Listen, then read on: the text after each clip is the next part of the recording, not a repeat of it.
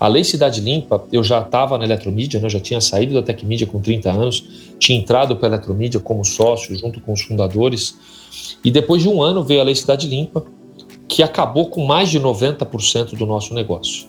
Nós tínhamos painel de LED nas ruas de São Paulo, mais de 90% da nossa receita vinha das ruas, e veio uma lei que simplesmente falou: olha, isso que você faz aqui acabou, tá? Daqui seis meses, muda de ramo. Foi mais ou menos isso né, que aconteceu. Eu lembro que eu cheguei à noite para minha esposa, falei, pô, chorei, falei, quebramos, acabou. O que, que nós vamos fazer? Só que no dia seguinte, eu acordei um pouco mais cedo e falei, bom, precisamos reinventar de novo o nosso negócio. Né? Esse podcast tem o objetivo e o propósito de celebrar o empreendedorismo e a inovação, mas de uma maneira diferente. Aqui as conversas serão sempre informais, sem roteiro, sem egos, autênticas como aqueles papos de café, quando a gente fala sobre aprendizados, fracassos, troca ideias e dicas práticas. E você é meu convidado e minha convidada para puxar uma cadeira e participar desse papo.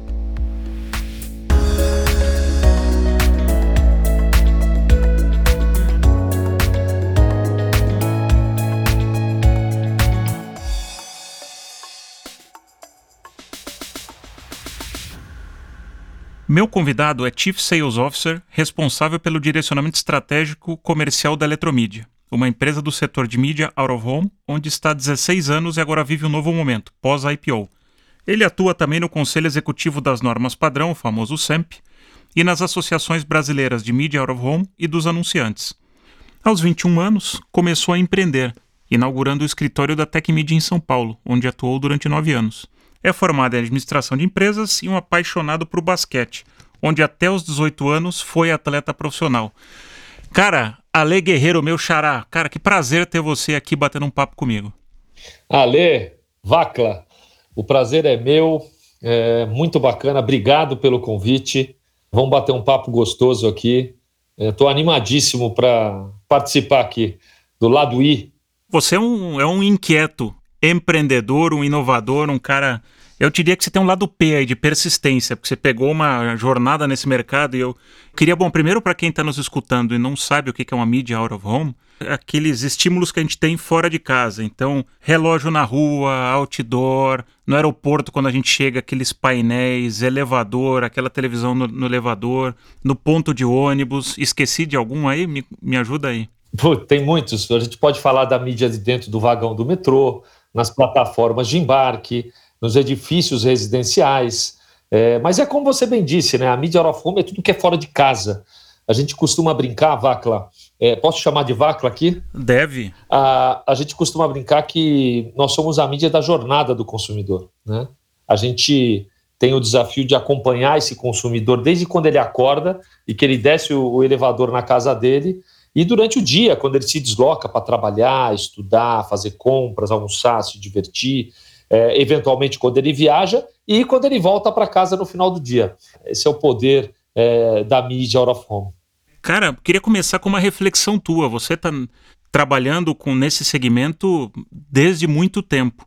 E você viu muita transformação desse mercado. Reflete um pouco, putz, desde a tech media, depois na eletromídia, o que, que aconteceu nesse mercado aí nesses 20 anos aí ou mais?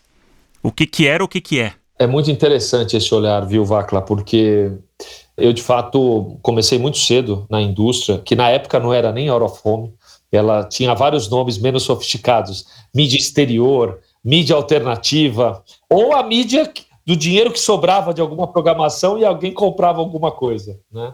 E ela passou realmente ao longo desses 25 anos, que é dos 21 anos, eu tenho 46, por uma revolução, né? Mas é, tentar estabelecer uma linha do tempo lá atrás, ela era uma mídia basicamente formada por empresas 100% familiares, com um nível de, de entrega de baixa sofisticação, né? A gente tinha talvez 2 ou 3% do mercado digitalizado. Uh, lá atrás, onde começavam a chegar algumas telas da China, uh, e eu estou falando de 25 anos atrás, né, mas era muito pouco, uh, 98% do negócio era estático, né, era papel, era o outdoor de papel, era lona que se imprimia num painel. Quando a gente olhava para transporte, também é, super fragmentado, os modelos comerciais, os modelos de venda e a participação do meio no bolo publicitário, acho que mal arranhava aí um 2%, era muito baixo. Né? O bolo publicitário era totalmente diferente. Né? A gente tinha uma predominância, que ainda existe, é, da TV aberta, mas era maior ainda. E a gente tinha a mídia impressa como o segundo grande veículo. Né? Te lembra aí da nossa idade, as pilhas de veja que chegavam nos edifícios e eram entregues aos finais de semana. Então essa indústria ela passou por uma transformação grande, ela foi ganhando um nível de profissionalismo maior, ainda com empresas uh, especialmente familiares. Ela foi se redesenhando, ela foi com, acompanhando um processo de profissionalização, não só da nossa indústria, mas dos modelos de concessão. Né? Vou tentar me fazer entender.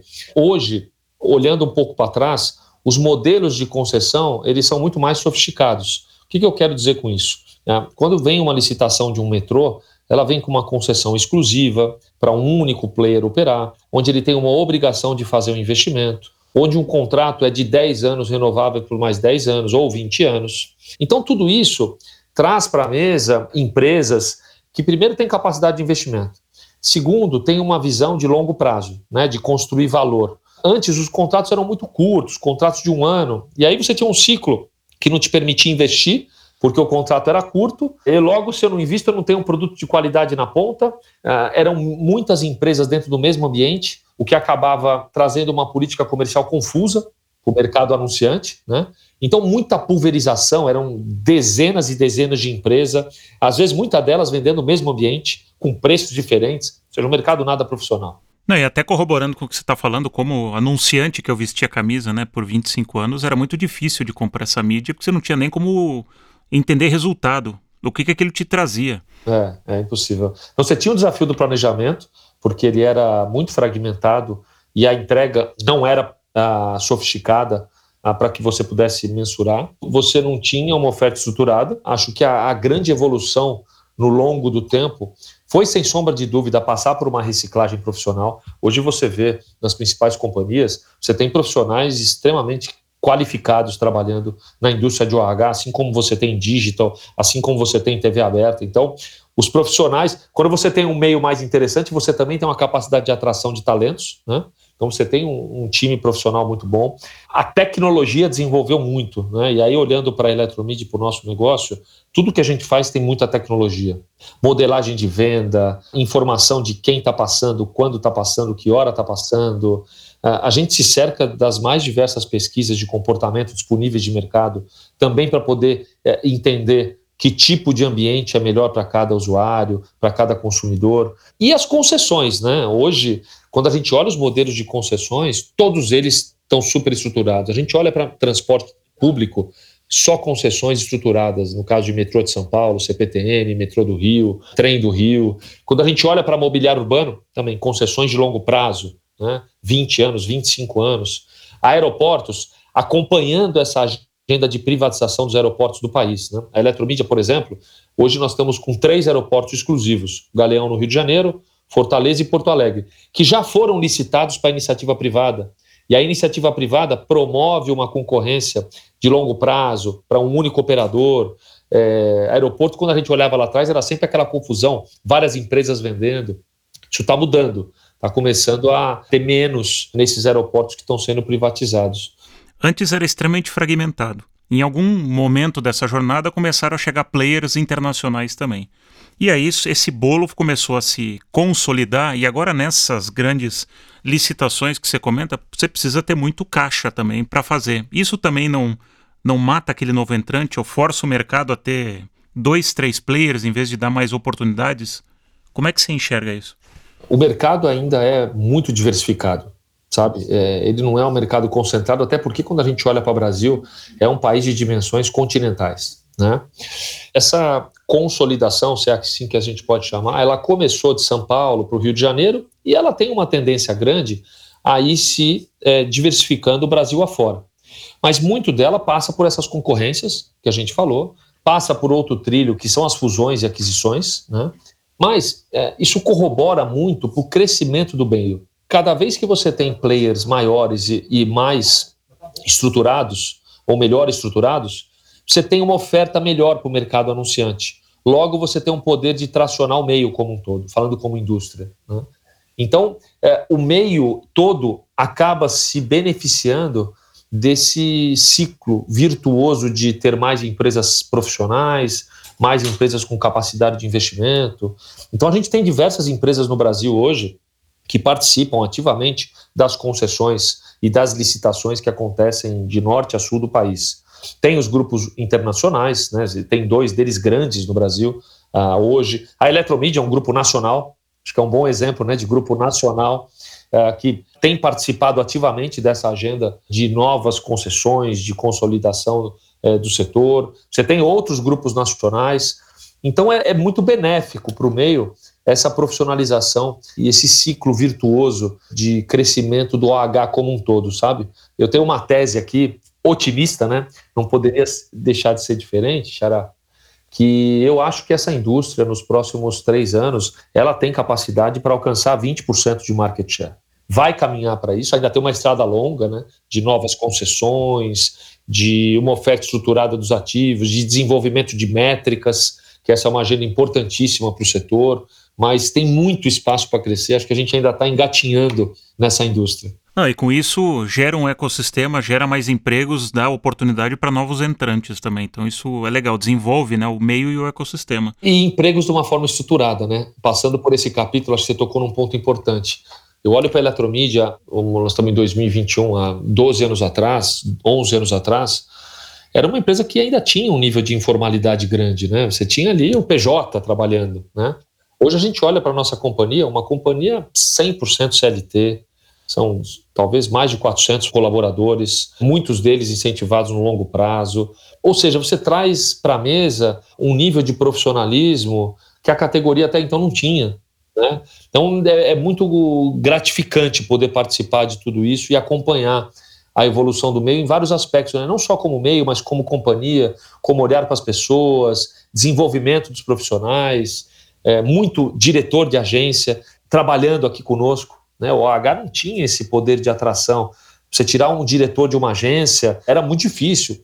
Hoje a gente consegue buscar esses profissionais, ter acesso a esse capital intelectual, porque é uma indústria em franco desenvolvimento. Você citou, putz, era uma mídia né, pequena, fragmentada, vamos colocar entre aspas, marginalizada, que ficava lá no sofá da agência esperando né, para ser atendida. A televisão entrava e saía, a revista, quase todo mundo entrava e saía. Depois veio o Pay TV, né? Isso. E o Out of Home ficava lá tentando pegar o seu espaço.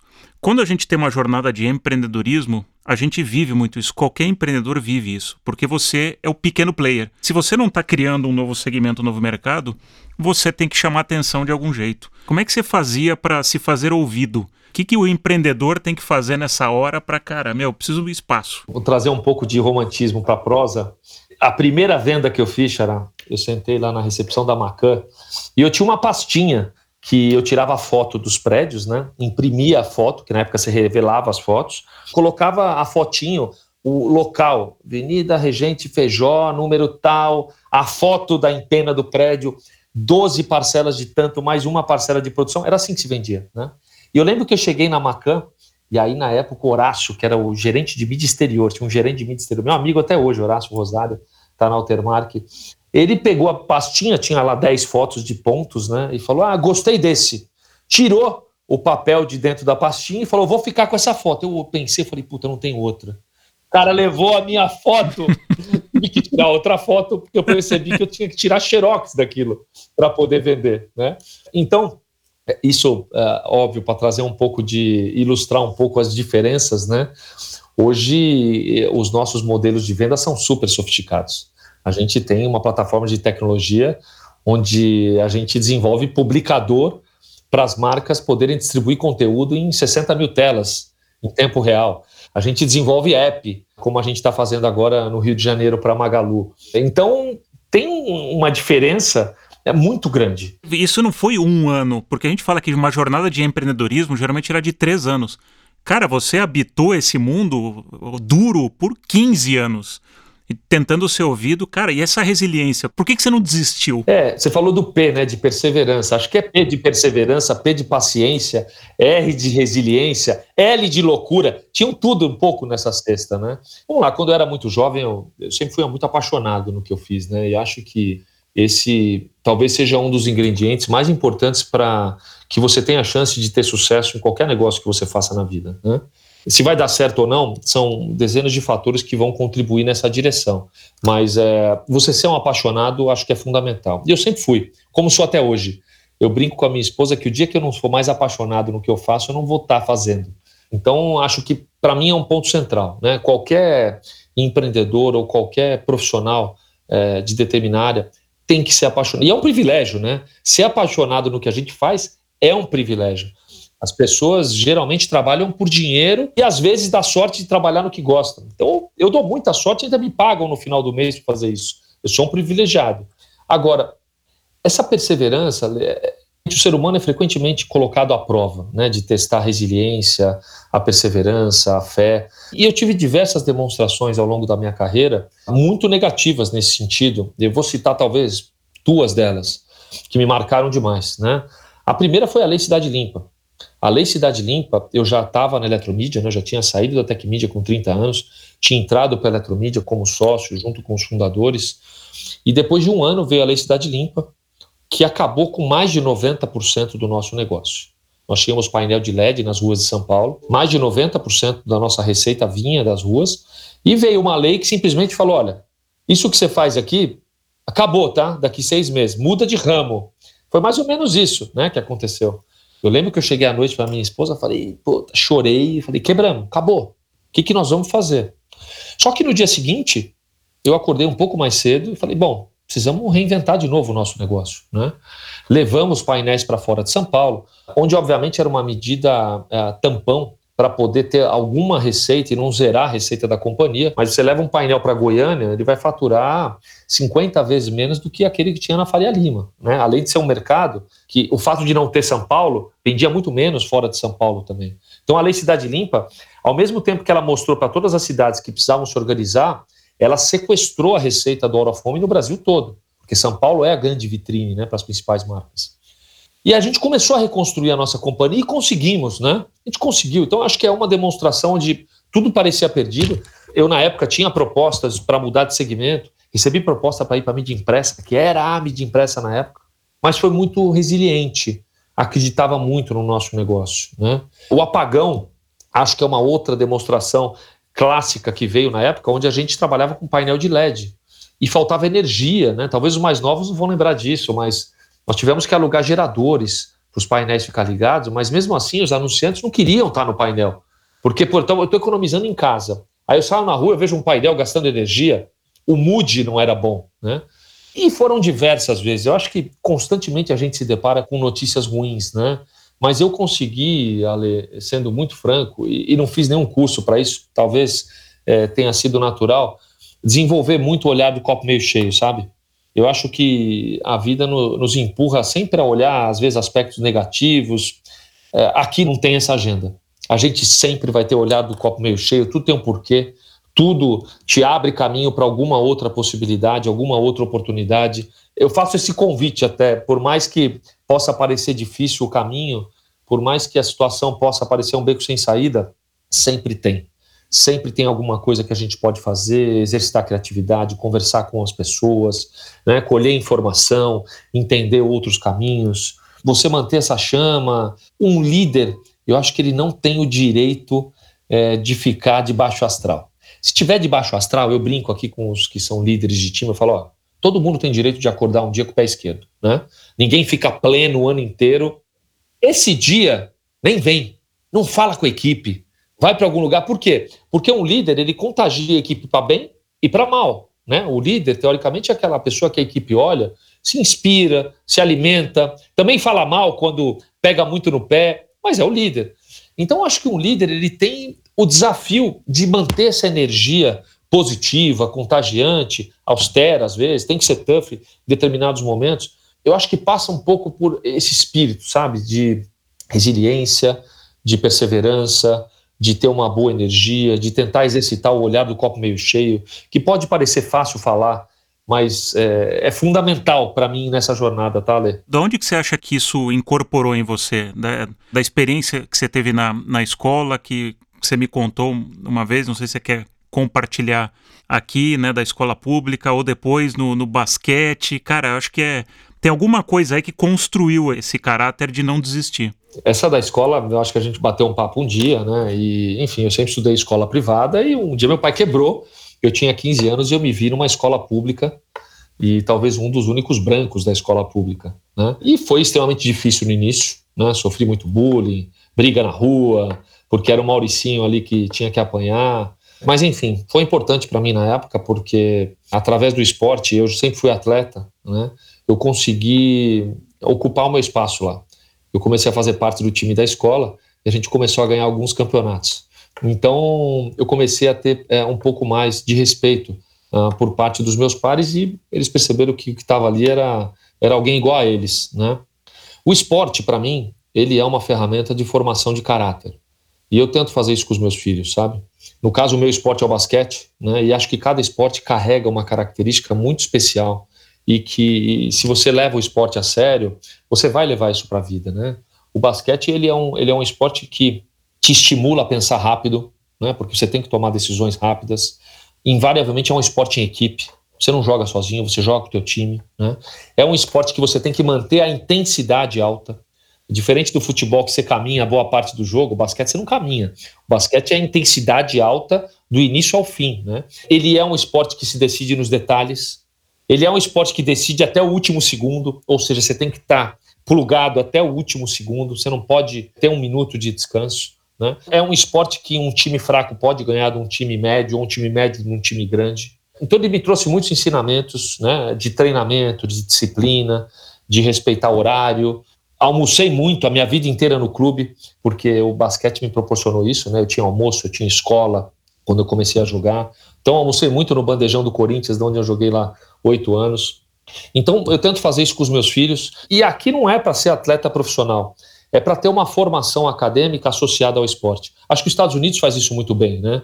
A educação através do esporte. A gente acabou de sair de uma Olimpíada, a gente viu ali grandes exemplos de atletas olímpicos que não tiveram a menor condição de treinar, que não tem patrocínio e que são verdadeiros heróis de chegar numa Olimpíada e ganhar uma medalha, né? O Brasil é um celeiro, são 200 milhões de habitantes. Na minha opinião, o Brasil deveria ser uma potência quase igual aos Estados Unidos no esporte, né? porque tem material humano para isso. Mas é, o esporte acaba sendo. É, ele é muito mal trabalhado nas escolas. Então eu acho que aqui teria uma mudança gigantesca em termos de educação, de fato. Tá? Eu acho que o esporte ele é formação de caráter, ele te traz ensinamentos para a vida. Eu carrego isso até hoje. Né? Jogo até hoje, já com os velhinhos do clube, né? Aquela coisa que dói as costas, dói o ombro, mas estou lá, firme e forte. Agora já anda, não corre. Já só. é aquele, aquele basquete mais cadenciado, vamos chamar assim. boa, boa. Mas, cara, acho que isso é super importante. Obrigado pela vulnerabilidade de repetir essa história, porque a gente tem fatos que acontecem na vida que a gente às vezes esconde, e eles é o que formam o nosso caráter, e às vezes quem tá de fora não entende. Pô, por que, que o cara é tão perseverante? Por que, que o cara durante 15 anos ficou tomando pedrada na cabeça e tava lá? Né, como você falou, putz, recebi propostas até melhores, mas persisti. Porque também numa jornada empreendedora, você tem que saber a hora de pivotar, como fala, né, ou de mudar também. Então teve alguma hora que você precisou fazer um, um movimento, porque também às vezes insistir demais, às vezes a gente tem que desistir. Qual que é o, o momento de você tomar essas decisões? É, eu acho que foram algumas, né? É, a primeira delas, e talvez a, a, mais difícil, foi. Eu não tive muita opção, porque eu perdi meu pai muito cedo, com 17 anos. Né? Eu era atleta, eu ganhava dinheiro já jogando basquete. Mas ali eu me vi numa situação que eu tive que abandonar o esporte para começar a trabalhar, porque eu precisava pagar as contas de casa. Né? Uma família muito simples, pagava aluguel, eu tinha que trabalhar. E eu perdi meu pai cedo, 17 anos, eu e minha mãe. E aí ali eu me vi obrigado a deixar o esporte. Foi a primeira grande dor, mas é, hoje, olhando para trás, óbvio, foi espetacular a decisão, né? É, porque o basquete talvez não me traria tanta felicidade e longevidade profissional como na minha carreira. Eu acho que todo ser humano, Ale, ele tem uma ou duas, ou aqueles mais afortunados, três oportunidades na vida. Tá? A oportunidade ela aparece para todos. Eu acho que o desafio é você saber enxergar ela, né? Porque por mais que possa parecer óbvio, às vezes a oportunidade passa na nossa frente e a gente não entra nessa janela. Ela passa. Todo ser humano tem alguma oportunidade na vida. E eu consegui, graças a Deus, agarrar a minha. Eu consegui enxergar e eu sempre tive muito claro que esse era o meu trilho, tá? Essa indústria que ainda era mato alto tinha espaço para alguém fazer diferente. Eu não tinha o sonho de hoje, não, de ter uma companhia de capital aberto, 60 mil faces, 400 funcionários e ainda crescer. Não, não, não. Mas eu sabia que essa indústria poderia ir longe, tinha potencial. E ali era a minha oportunidade, porque eu tinha me preparado, pelas minhas características como profissional, é, eu sabia que ali tinha uma oportunidade importante para mim. Então eu acho que todo ser humano ele tem algumas oportunidades Agora, o segredo não é só aproveitar a oportunidade, é estar tá pronto na hora que ela chega, né? Porque muitas vezes ela chega e eventualmente a gente não está pronto, seja por alguma uma, uma capacidade técnica, uma capacidade emocional, um momento de vida, é, e aí ela passa, ela escapa da tua mão, você não sabe, e aí é o famoso chorar o leite derramado, né? Então eu acho que quando você consegue identificar uma, uma oportunidade, agarra, mas agarra com tudo, sabe? É difícil, sim. Eu, como líder, me cobro muito. Eu tenho uma crença aqui que eu tenho que trabalhar mais que os outros. E o trabalhar mais não é trabalho braçal só, não. Eu tenho que produzir, eu tenho que estimular, eu tenho que ter energia boa para colocar as pessoas é, num nível maior, para que elas também possam aproveitar as oportunidades na vida dela. Né? Então, acho que essa questão de oportunidade, de janela, ela aparece para todos, tá? Todos os seres humanos, em todos os seus níveis, têm alguma oportunidade na vida. É um desafio identificar ela, porque às vezes ela passa na nossa frente, a gente não viu. E quando você agarrar ela, mas agarra de fato com força, sabe? Apaixonado, verdadeiro, se dedica de corpo e alma. Acho que hoje eu vejo um comportamento muito comum, especialmente no jovem. Ele se despluga muito fácil, né? Ele tem uma volatilidade de, ah, eu vou ganhar 500 a mais aqui, deixa eu ir para lá. Calma, cara, tenha calma, as coisas vão acontecer. Tem uma ansiedade para poder eu quero ser chefe com 25, né? Calma, você vai ser, você vai crescer. Claro, é uma nova geração, né? Uma geração que o celular traz uma ansiedade para a mesa desde muito cedo. A gente viu outro dia uma palestra da Orica Granger, uma futurista que nós trouxemos. Ela disse algo super interessante. Ela falou que hoje, a cada três anos, nós temos uma nova geração. O que era antigamente há 10 anos, hoje é a cada três anos. Então você imagina, você olha para uma empresa, você tem Quantas gerações trabalhando juntos, né? Mindset diferentes, comportamentos diferentes, valores de vida diferentes.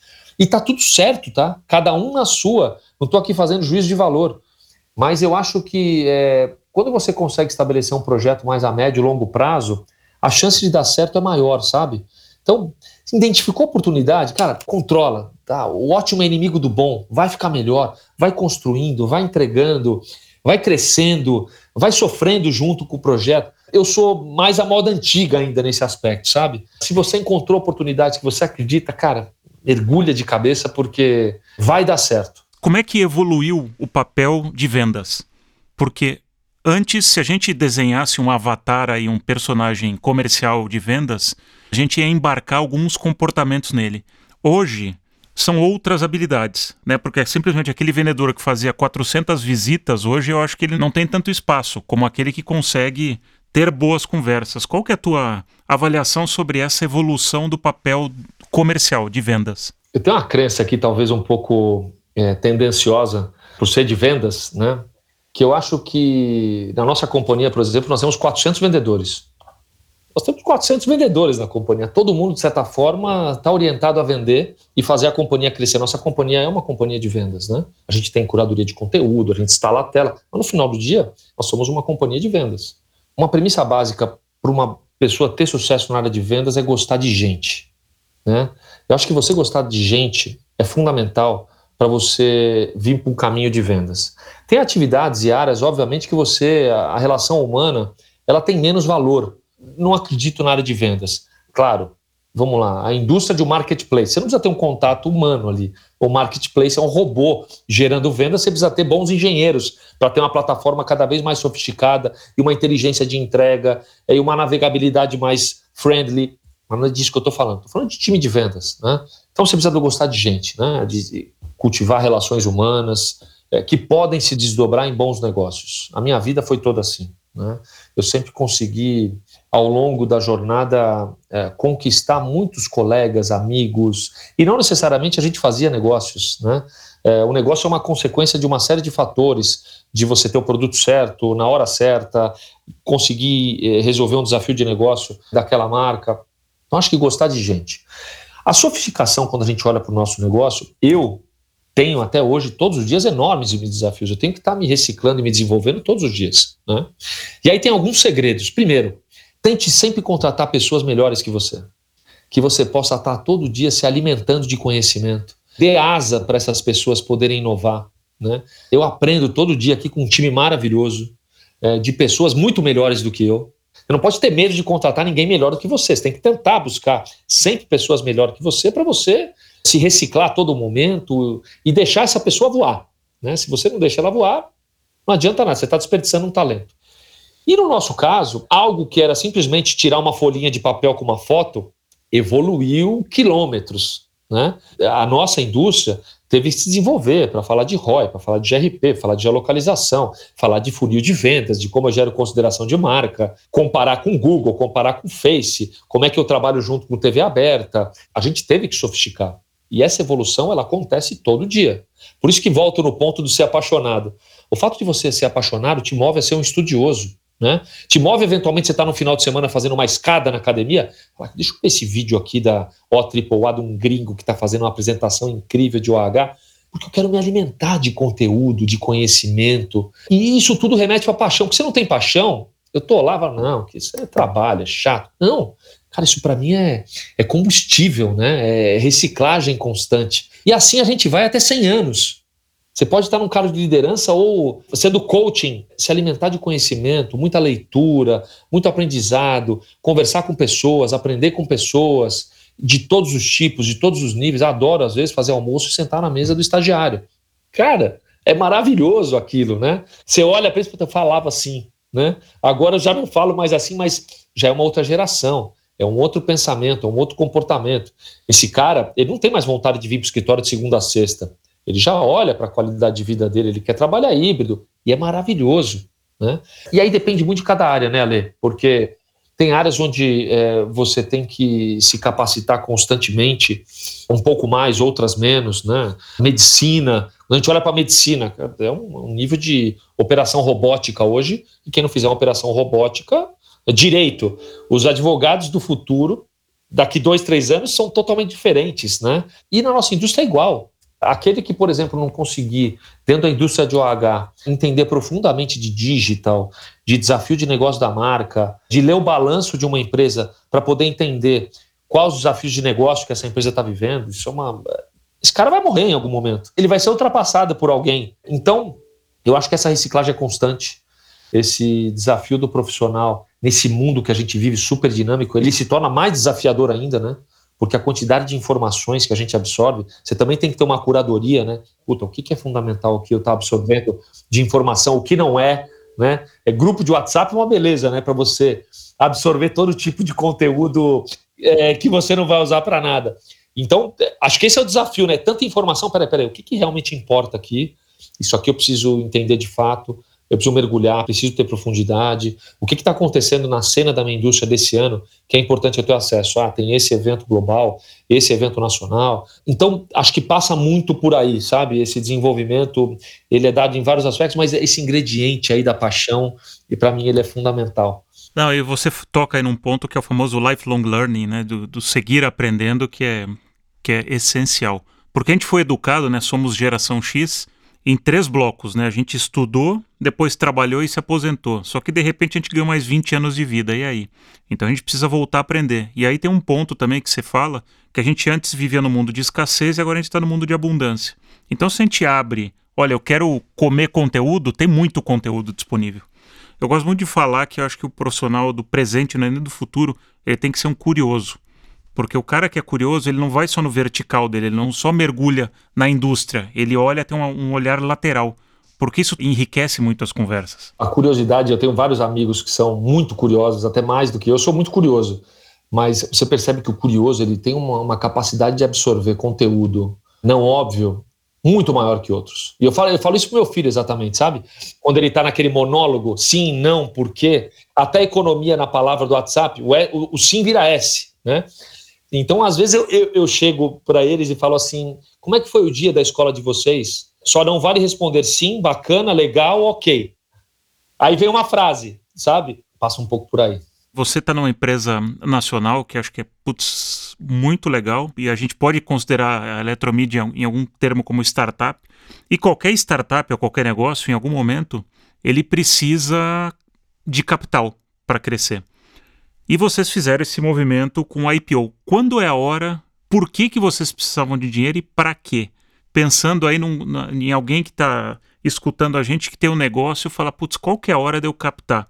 Por que, que eu preciso buscar dinheiro? Porque a hora que você busca dinheiro, você busca outra coisa também. O pacote vem grande. Ale, é genial essa pergunta, porque a gente vai voltar para o tal do copo meio cheio.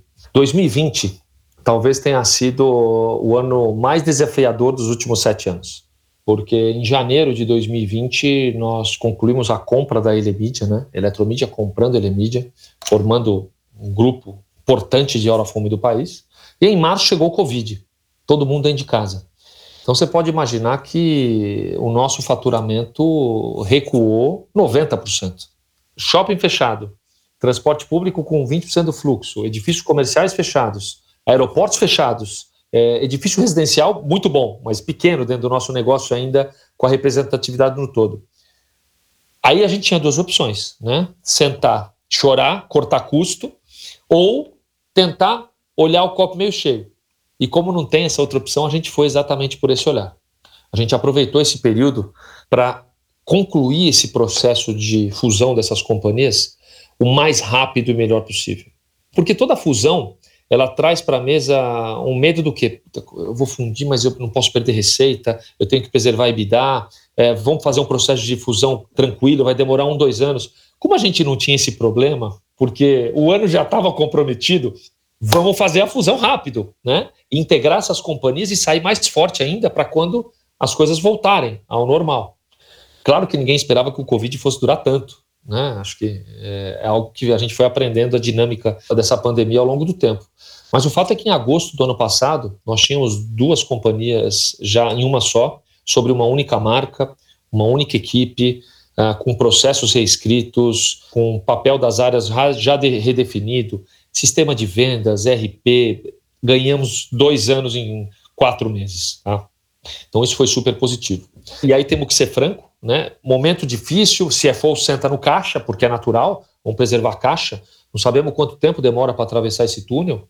A HIG, que é nosso sócio, nos provocou, falou: vamos fazer um IPO. Primeira reação é aquela: como assim IPO? Nós estamos debaixo d'água, né? Fazer um IPO é o momento de fazer o IPO porque tem uma janela clara de mercado e a companhia está organizada, a nossa tese é vencedora e o negócio vai voltar. Não sabia que era impossível, foi lá e fez, né? É mais ou menos isso. E aí começamos toda a dinâmica de no deal roadshow, que eu fui aprendendo também ao longo do tempo como funcionava, né? Pilot fishing, o road show em janeiro, que é o verdadeiro valendo, né? O vai ou não vai.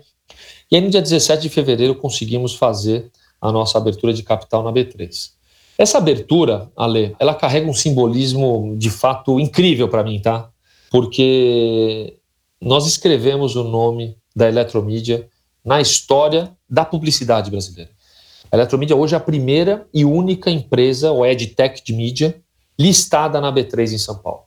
Foi muito difícil poder ter o desafio de contar a tese né, para os investidores nacionais, internacionais, do que é o nosso negócio, porque você não tinha nenhum case de fato estabelecido. Então é muito prazeroso poder olhar para trás e ver que a gente conseguiu fazer o IPO. Você só sabe se vai fazer mesmo quando ele sai, né, de fato. E claro, quando a gente olha quais são os benefícios e os desafios que um IPO traz, são muitos. Os benefícios, óbvio, né, te traz capital, e a nossa oferta majoritariamente foi primária, para poder executar uma tese de growth muito clara né, de mercado de mídia no Brasil. A primeira é de tech de mídia, onde a gente tem aí um trilho de expansão em vários verticais de M&A, de concorrência, de crescimento orgânico, é, de outras verticais dentro da própria mídia. Então, o capital te traz essa, essa, essa, essa possibilidade de acelerar e encurtar a distância né, de crescimento. Por outro lado, te traz também o desafio de execução. Né? A gente tem que ser muito responsável com o que foi prometido para os novos acionistas da companhia. Então, você tem um novo nível de governança, você tem já um conselho de administração mais atuante do que nunca, com membros independentes no conselho de administração, você tem um nível de sofisticação também em processos, você olha para o negócio de SD de uma forma diferente de como você olhava lá atrás. É muito positivo em vários aspectos e volto para aquele que a gente está falando, eterno aprendizado, né? todos os dias. Para mim, participar desse processo foi um MBA de oito anos. Foi uma coisa incrível. Né? E agora é maravilhoso, porque poder executar tudo isso com capital, né? com recurso, conhecendo o mercado que você atua, entendendo as possibilidades de crescimento, e são muitas que existem, o IPO é realmente espetacular. E a gente vê, nesse sentido, Ale, uma mudança muito interessante né, das próprias empresas listadas na Bolsa. Antigamente, a gente olhava para trás, você via lá as empresas de commodity, as famosas blue chips.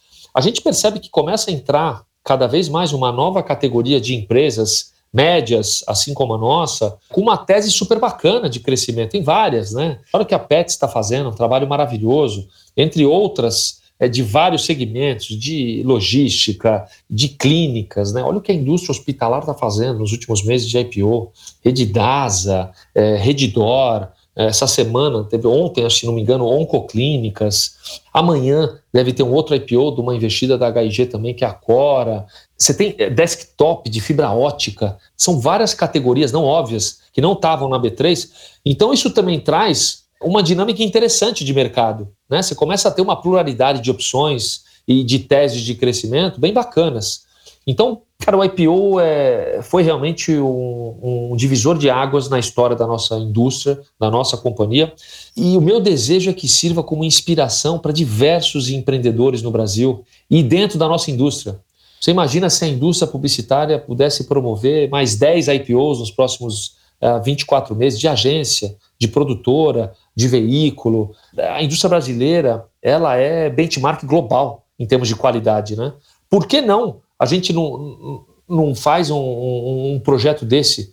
Antigamente você falava, vou montar minha empresa para vender para algum gringo. Não, não. Por que, que eu não faço IPO e, e vou ser um dos protagonistas desse mercado? Por que não? Se a gente é bom em várias áreas, por que não fazer isso na indústria publicitária? Então, de verdade, acho que isso seria realmente espetacular, porque no final do dia a gente vai ter uma indústria mais profissional, mais sólida, é, de geração de valor. Né? O anunciante vai olhar isso. É, a maioria dos anunciantes são de capital aberto, já são empresas é, de capital aberto aqui ou fora do Brasil. Quando elas começam a ter a cadeia dos fornecedores publicitários também com esse mindset, é geração de valor. É geração de valor, é, você horizontaliza pensamento. Então, realmente, muito feliz com esse momento, um desafio enorme, mas olhando lá para trás da Lei Cidade Limpa, tem um vale grande né, de diferença. Dentro da jornada de qualquer empreendedor, tem medo, tem frustração, errei, falhei. O que, que você falaria se você estivesse mentorando um empreendedor desses nessa hora? Cara, como é que você supera esse momento? Eu acho que, primeiro, a gente não pode ter medo de errar. Nós vamos errar. Talvez o segredo de você errar é que você possa, primeiro, perceber que você errou rápido. E não tenha medo de dizer errei, corrige o erro, tira. Ah, é um projeto que tem que matar ele? Mata ele já. Não insiste no erro. Porque nós vamos errar. Talvez o segredo seja, de cada 10 iniciativas, a gente acertar 7 ou 8. Porque o erro vai existir. Né? Então, acho que você ter um índice de assertividade é fundamental. Porque errar, nós vamos errar. Não tenham medo de errar. A gente erra aqui toda hora, mas a gente faz muito e a gente acerta muito. É, então, acho que o medo de errar, ele talvez seria a primeira trava para um empreendedor não poder impulsionar o negócio dele. Claro, você tem que se cercar das principais informações possíveis para tomar uma decisão. Eu não estou dizendo aqui para sair é, fazendo todo tipo de negócio. Não. Se cerca de informação, se cerca de pessoas é, capacitadas, reflete sobre a tomada de decisão, reflete sobre o projeto, faz um SWOT de tentando entender quais os prós e os contras, tenta imaginar esse negócio daqui um, dois anos, talvez você vai ter algumas respostas, talvez não, mas não tenha medo de errar. Né? Acho que esse é o segredo e corrija rápido se você errou. Conseguir preservar essa mentalidade numa grande organização é um grande desafio, porque uma organização grande como a nossa, ela tem uma tendência a ter um drive menor de inovação. E quando você é pequeno, você precisa ficar inovando. Né? Acho que esse também é o começo do fim. Né? Essa inquietude de você estar tá todo o tempo inovando é fundamental, porque o que te trouxe até aqui não é o que vai te levar lá na frente. O mundo ele não está mudando, ele está capotando. Então, é, esse DNA de inovação e de pensar fora da caixa, ele é fundamental todos os dias. Então, contrate pessoas com esse drive, é, busque talentos que sejam inquietos nessa direção, porque esse processo de inovação ele é constante, tá? Uma companhia que para de inovar, ela morre. Em algum momento ela morre. Então não tenha medo de errar. Eu acho que é, o erro vai acontecer, corrija rápido, se cerque o máximo possível de informação, colha benchmarks globais, se houver, para entender o que aconteceu com determinada tese e faça, faça. Muitos projetos são ótimos no papel, mas às vezes eles não são executados porque ou por medo ou por não ter gente boa na ponta. Então se cerque de talento, se cerque de boas pessoas e não tenha medo não. Faça. Foi um pouco do que a gente fez no IPO. A gente não teve medo, foi lá e fez. Mas tinha frio na barriga, tá? Falando do frio na barriga que você falou, tem frio na barriga, sim. Tem noite que você perde o sono, faz parte, né? Não é um mar de flores. Então, saber conviver com isso e saber canalizar isso de uma forma positiva também é fundamental. Mas aí cada um usa a sua válvula de escape, seja no esporte, seja meditando, seja uh, junto com a família, uh, bebendo um vinho com os amigos, através da leitura. Importante você encontrar aí rotas de descompressão que vão te ajudar a conseguir tomar as melhores decisões também. Cara, Xará, Ale, meu, muito obrigado pelo papo, adorei. Puta, obrigado você. Papo leve, espero que quem está escutando a gente aí tenha curtido tanto como a gente bater esse papo aí, valeu mesmo. Foi um prazer, obrigado você pelo convite mais uma vez é, conseguimos, né? A gente era para fazer esse papo, e aí logo depois do IPO, foi. e aí veio. Bacana que deu certo, para mim foi um prazer. Admiro muito o seu trabalho, é um exemplo de quem está fazendo diferente. Parabéns também pela iniciativa. É, e, e, obrigado pela oportunidade, obrigado para a turma aí que nos ajudou aí e, e nos acompanhou também. Gostou do papo? Então siga o Laduí no Instagram e no Facebook. Vamos continuar a conversa por lá. Até o próximo episódio.